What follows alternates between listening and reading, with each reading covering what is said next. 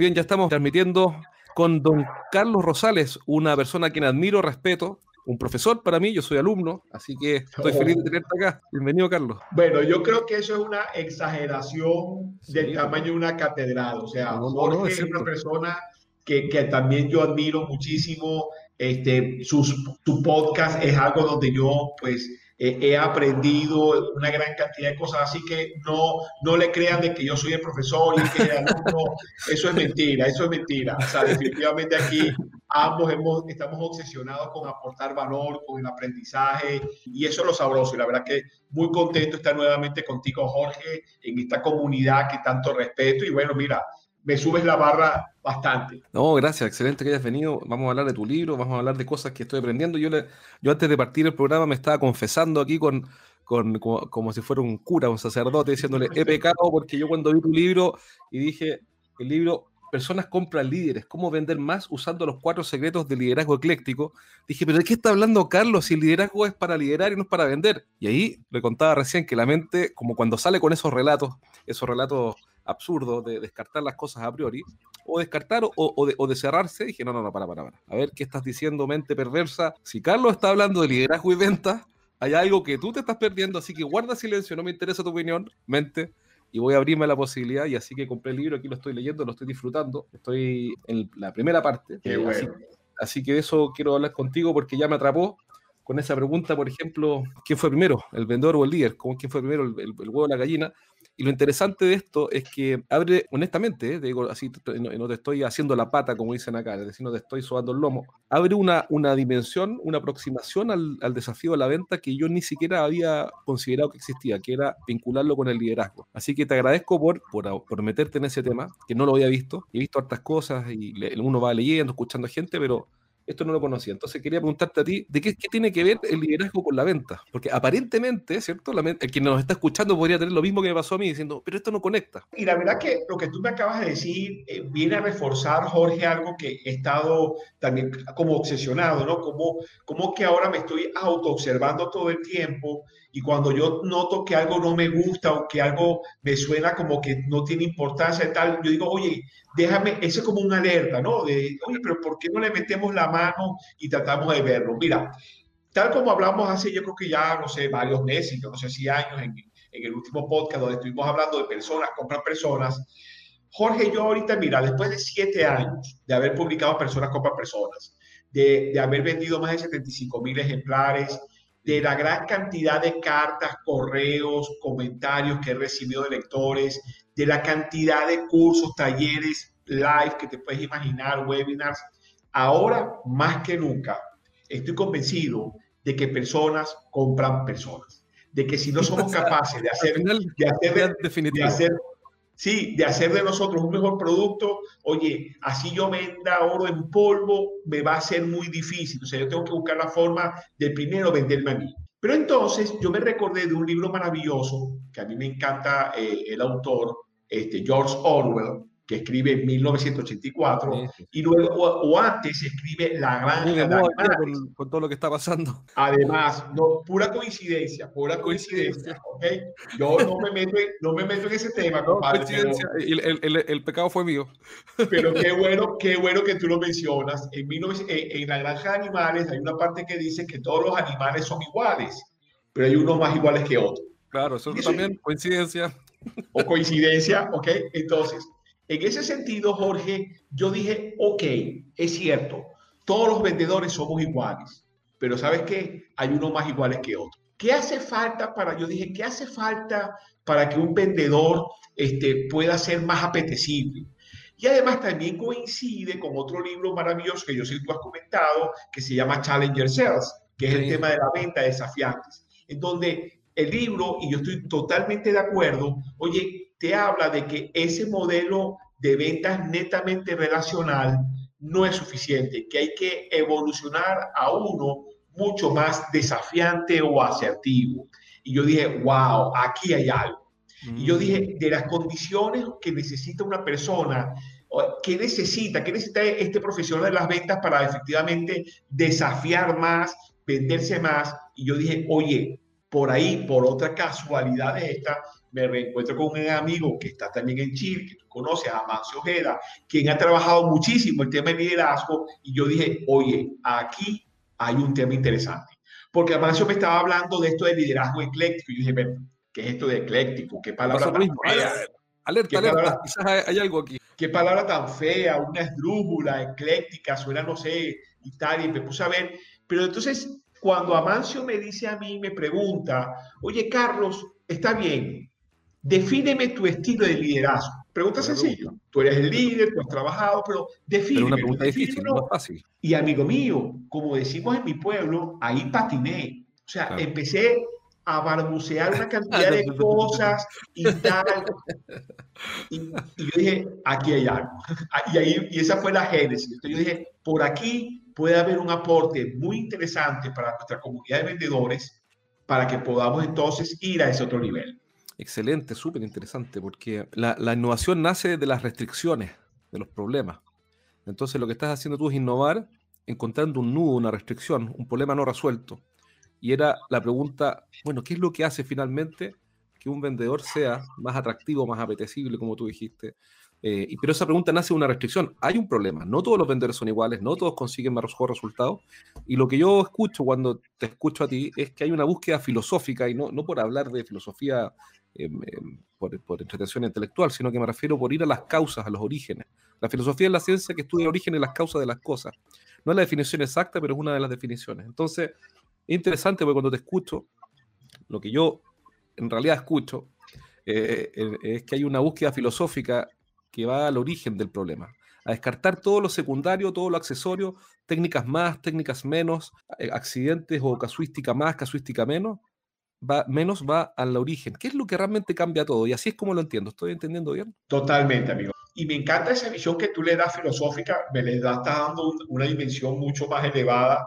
Pero si te soy sincero, el, esto lo que me mueve es ser coherente con una promesa que hemos trabajado, yo sé que tú lo has hecho de una manera magnífica también, de dignificar la profesión, o sea, de entender que las ventas no es solamente una persona que pueda hablar bien, que sea simpático, no, no, que es una profesión. Entonces, de igual, de igual forma que un arquitecto, un ingeniero, un abogado, un médico se esfuerza a buscar cosas nuevas, a encontrar aportes distintos, yo, y por eso respeto tanto lo que tú estás haciendo, porque efectivamente al traer tanta gente que habla de felicidad, de liderazgo, habla de, de, ontología, de filosofía, lo que estamos haciendo es siendo coherentes con eso y decir, bueno, efectivamente, si las ventas es una profesión que necesita reinventarse, eh, este, encontrar nuevas filosofías, nuevas, nuevas estructuras, pues vamos a buscarlas. Y yo creo que desde, oye, yo lo vi desde el liderazgo,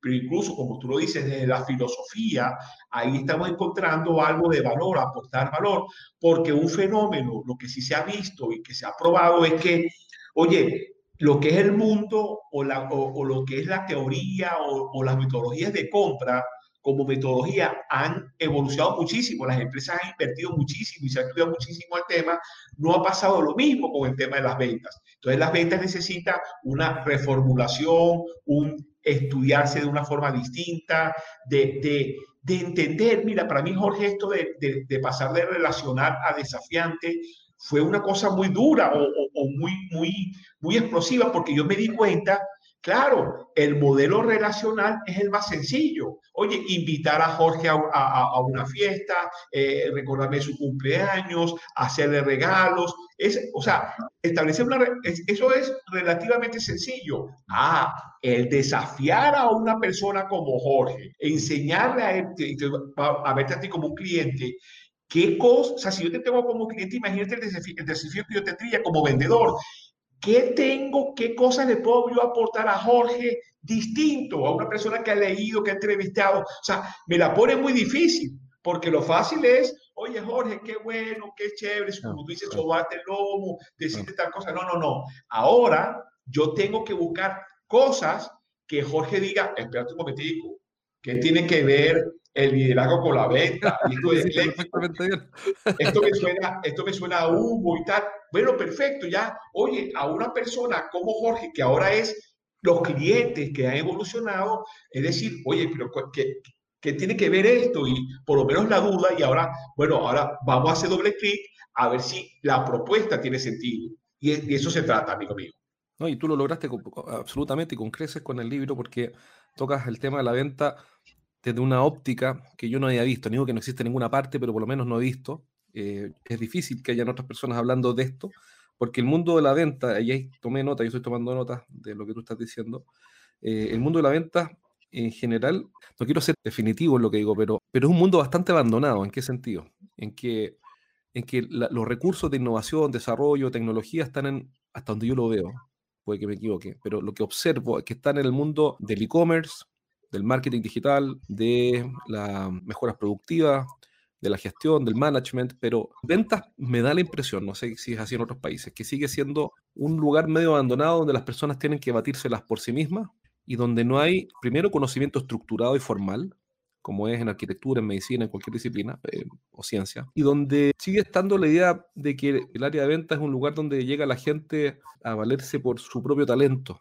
Entonces lo que tú estás proponiendo es un upgrade en el área de ventas y yo creo que ese upgrade es absolutamente necesario. Parte de esto creo que se debe, ahí quiero tu opinión, porque el mundo académico es normalmente el mundo donde se forman los gerentes. Normalmente van a la universidad a hacer un magíster, un MBA o lo que sea. Yo mismo lo hice, estudié y hice un magíster. Los incentivos del mundo académico son enseñar, ese es el mundo académico. Pero los incentivos del mundo gerencial son generar resultados. Total. Son dos, son dos incentivos y dos desafíos absolutamente diferentes. Entonces los profesores, no, no, quiero desmerecer a nadie, solamente trato de entender el fenómeno de por qué se produce esta brecha o hace falta este upgrade. Creo que en parte viene por el mundo académico. Me invitaron a hacer unas clases, pero nadie me pide resultados. Me piden que enseñe el output. A mí me pagan por enseñar. En el mundo gerencial te pagan por resultados. Exactamente. Entonces, lo que yo veo que hay es que el mundo académico que forma a los gerentes necesariamente, o no sé si necesariamente, pero hoy día viene más atrás que el mundo de la gestión, porque no tiene por qué responder por resultados. No tiene por qué. A, ti, a mí me van a pagar cuando haga esos cursos por enseñar. Si el tipo entendió o no entendió, si el tipo mejoró o no mejoró, si vendió más o no, fue mejor líder o no en venta, mm, a nadie le interesa. Entonces, eh, los gerentes que están liderando esas áreas no tienen cómo formarse. ¿Cómo resuelves eso? ¿O qué propones tú para un gerente que se da cuenta que existe esta brecha? Y ahí, mira qué interesante tu pregunta, Jorge, porque de ahí es donde yo empiezo a hacer o empecé a hacer la conexión con este tema de liderazgo.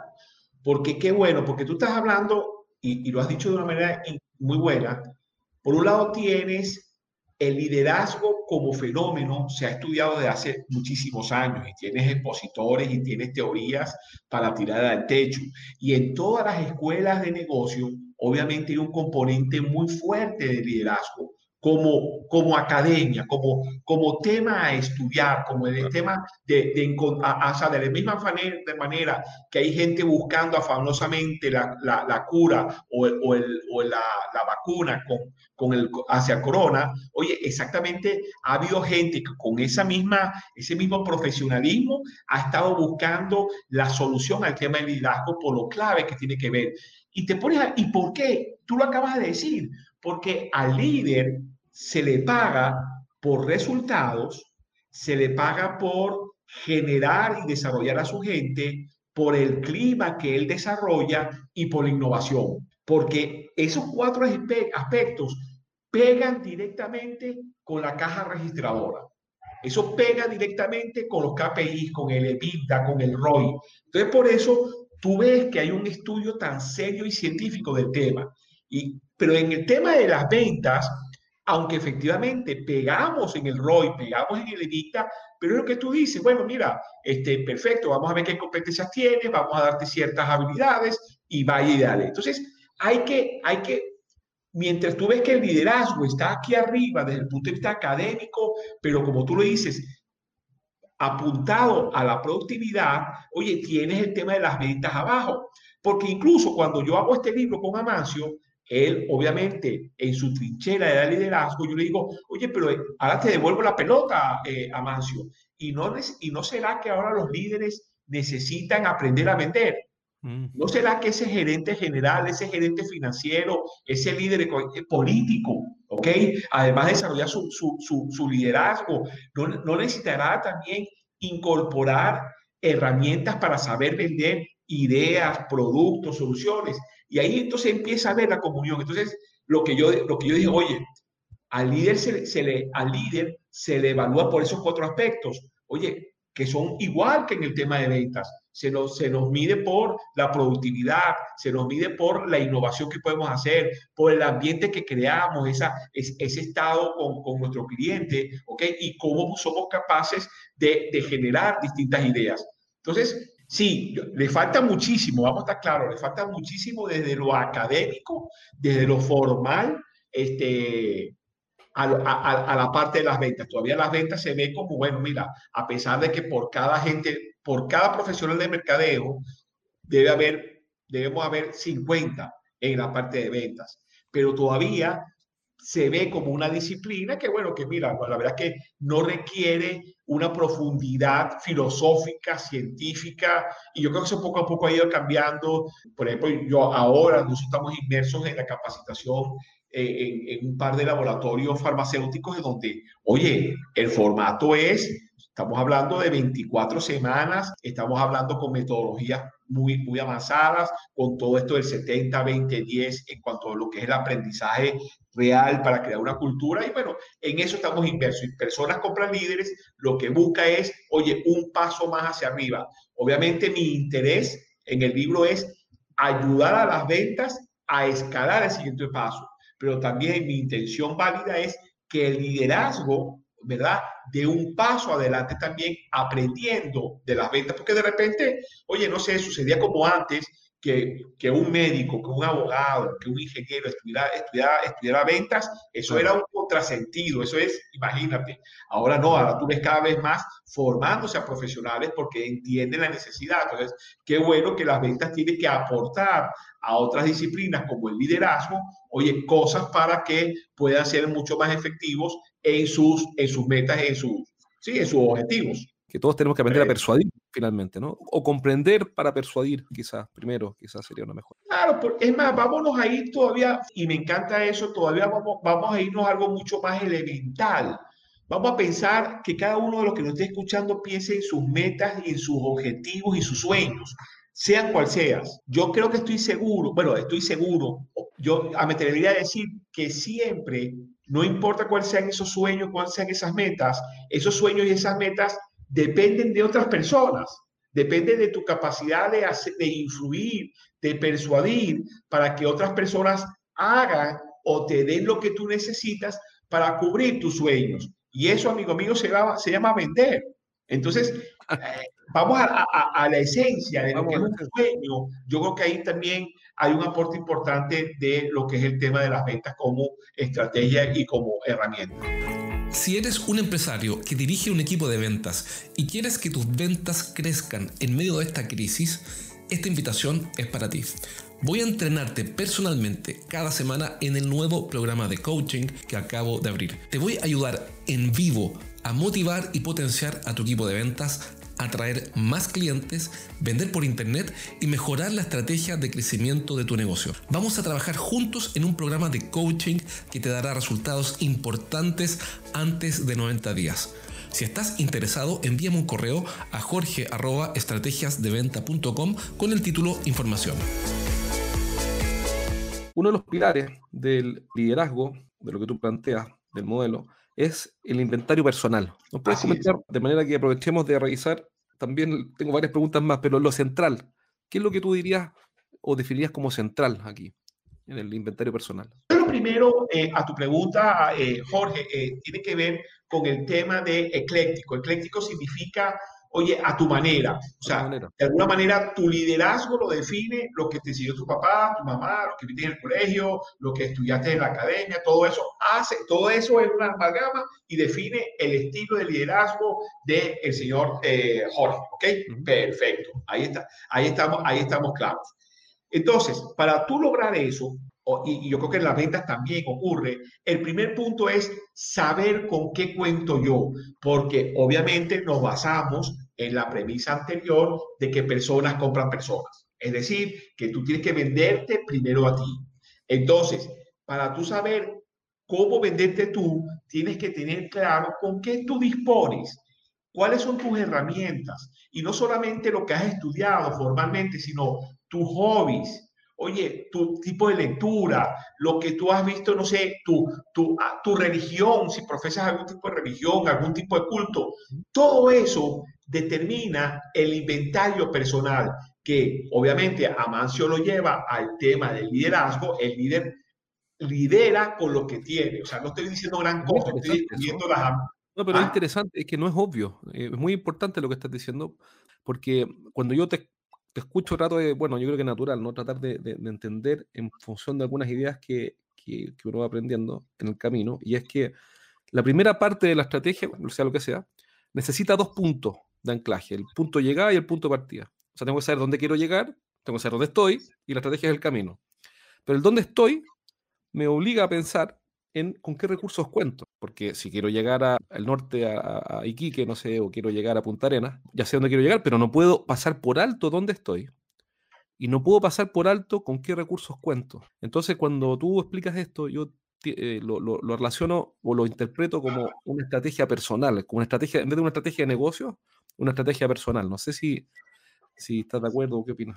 claro, porque el tema es que en este ejercicio, este, en este primer pilar, que, que Amancio y yo decimos en Personas Compra Líderes, que es el inventario personal, tú te das cuenta, y lo acabas de decir con esa metáfora, me encantó, ¿qué es lo que tú tienes? O sea, yo puedo querer de Carlos Rosales, yo tengo, yo tengo eh, deseos aspiracionales, pero lo que yo tengo ahorita es lo que yo tengo ahora, que quizás no se corresponde a ese aspiracional que yo necesito generar de Carlos Rosales para que lo compren más. Entonces, el ejercicio es interesantísimo porque tú, tú dices, ok, no es lo que yo aspiro, pero ya por lo menos ya sé que quiero llegar a Punta Arenas, ¿verdad? Y que tengo que, y que lo que tengo es esto, tengo una bicicleta, o tengo una motocicleta, o tengo un carro. Perfecto. Pero ahí, aunque de repente hoy el resultado es, Dios mío, sí me falta, pero bueno, por lo menos ya sé que no sé. No estoy en la ignorancia Y lo otro que puedes hacer es decir, ok, con esta bicicleta te voy a Punta Arena, ¿cuál es la mejor estrategia para lograrlo? Porque la, solución sí existe siempre. Siempre existe un camino. Totalmente. Entonces, por eso partimos en, en, este, digamos, en estos cuatro pilares de, que, del, del liderazgo ecléctico, es que partes, inicias de ese inventario. Lo bueno del libro, y te vas a dar cuenta, eh, Jorge, que el libro tiene, tú ya lo has comentado, cuatro pilares. Lo interesante es que en cada pilar, Amancio aporta una herramienta real, o sea, algo que un ejercicio que hay que hacerlo, y yo lo comento y lo llevo a las ventas. Pero como no me puedo quedar atrás, yo aporto a ese pilar otra herramienta, a lo cual Amancio comenta. O sea que al final el, el, lector se va a llevar dos herramientas y quizás es agobiante y tú vas a decir, yo no voy a utilizar todo esto, yo no voy a utilizar una, yo no voy a una, y yo diría, toma una y úsala bien, ¿o no? Eso, eso es un avance gigantesco. Entonces, lo, porque claro, porque la gente, y, es un poco también el estilo, mi estilo es, a mí me, a mí me encanta la, la, lectura ligera, o sea, me encanta, por ejemplo, que estábamos hablando de George Orwell, ok, pero es, bueno, es una lectura para uno descansar, bueno, ojo, y reflexionar muchísimo de, toda, de, de, de ese tipo de, escritura, pero yo busco también eh, eh, libros que me den la herramienta, el cómo, ok, Ok, Carlos, hablas de, hablas de un inventario, inventario personal. ¿Cómo lo hago? Entonces, hacemos un ejercicio, Amancio te lo da, yo te lo doy, ah, bueno, ahora que lo quieras hacer o que te dé sentido, ya es otro, otro cantar. Claro, pero, pero tú entregas la herramienta, que eso es muy importante, porque yo estoy enseñándole a algunos coaches o consultores también a escribir su primer libro. Y una de las cosas que siempre insisto y los ayudo es que sean capaces de hacer lo que hiciste tú, que es entregar una herramienta. Porque si no, mejor métete a Google y lee la teoría y en Google vas a encontrar pedazos de lo que, de lo que enseña, pero, pero no la herramienta, porque uno cuando lee libros de este tipo, como el tuyo, lo que uno quiere es progresar, no enterarte. Porque, porque digamos, si yo tengo un problema para, por ejemplo, para liderar a mi equipo, y soy un, no soy un buen líder, leo tu libro y no tiene herramientas, entonces ahora tengo dos problemas. No soy un buen líder y ahora sé lo lejos que estoy de ser un, de ser un buen líder. Pero si, si, si tú me das las herramientas, entonces puedo comenzar a progresar, así que lo encuentro realmente valioso. Que incluso si hay alguien que lea el libro que se da cuenta que le faltan las herramientas y que en el libro no consigue una, yo me siento servido. Porque ya por lo menos te llevé de ese estado de no sé que no sé a un estado desgraciado, ¿ok? Incómodo, que es sé que no sé. Si logré eso, wow. como tú dices, porque ya los cómo lo vas a conseguir en Google. Si no son los 12 que yo te di en el libro, bueno, ya está. Pero por lo menos ya generé esa incomodidad en, tu, en ti y empezarás a buscar esa solución. Es un gran punto lo que tú estás diciendo, porque efectivamente va a aumentar el nivel de conciencia de la persona respecto a dónde puede progresar. Así que ya eso sería, como tú dices, súper valioso. Bien, espero que este programa te haya servido, que te haya parecido interesante. Tenemos temas como liderazgo y ventas, una aproximación, una visión diferente a lo típico, a lo convencional Vimos el tema de ser un vendedor desafiante, cómo el modelo relacional es más sencillo que el nuevo desafío que tienen encima o frente, perdón, eh, los ejecutivos de venta, cómo venderte tú, etcétera, etcétera, etcétera. Y todo esto lo aprendimos con Carlos Rosales, que tuvo la gentileza, la amabilidad de darnos parte de su tiempo y creo que eh, nos compartió conocimiento que por supuesto podemos profundizar en su libro. Espero que te haya servido, que te haga pensar diferente en cada uno de estos programas. Voy a ir invitando gente interesante para que de estas conversaciones salgan ideas. Así que eso por ahora. Pronto nos vamos a ver en otro programa.